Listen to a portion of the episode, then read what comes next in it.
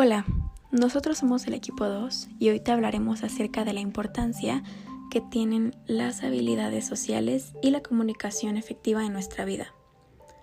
Las habilidades sociales nos ayudan a relacionarnos con los demás, integrarnos y comunicarnos de manera efectiva. Estas son necesarias porque a todos nos gusta tener amigos, una relación de pareja y que nos aprecien. Pero si carecemos de estas habilidades, las relaciones sociales pueden convertirse en una fuente de malestar y estrés, ya que no sabremos interactuar con otras personas.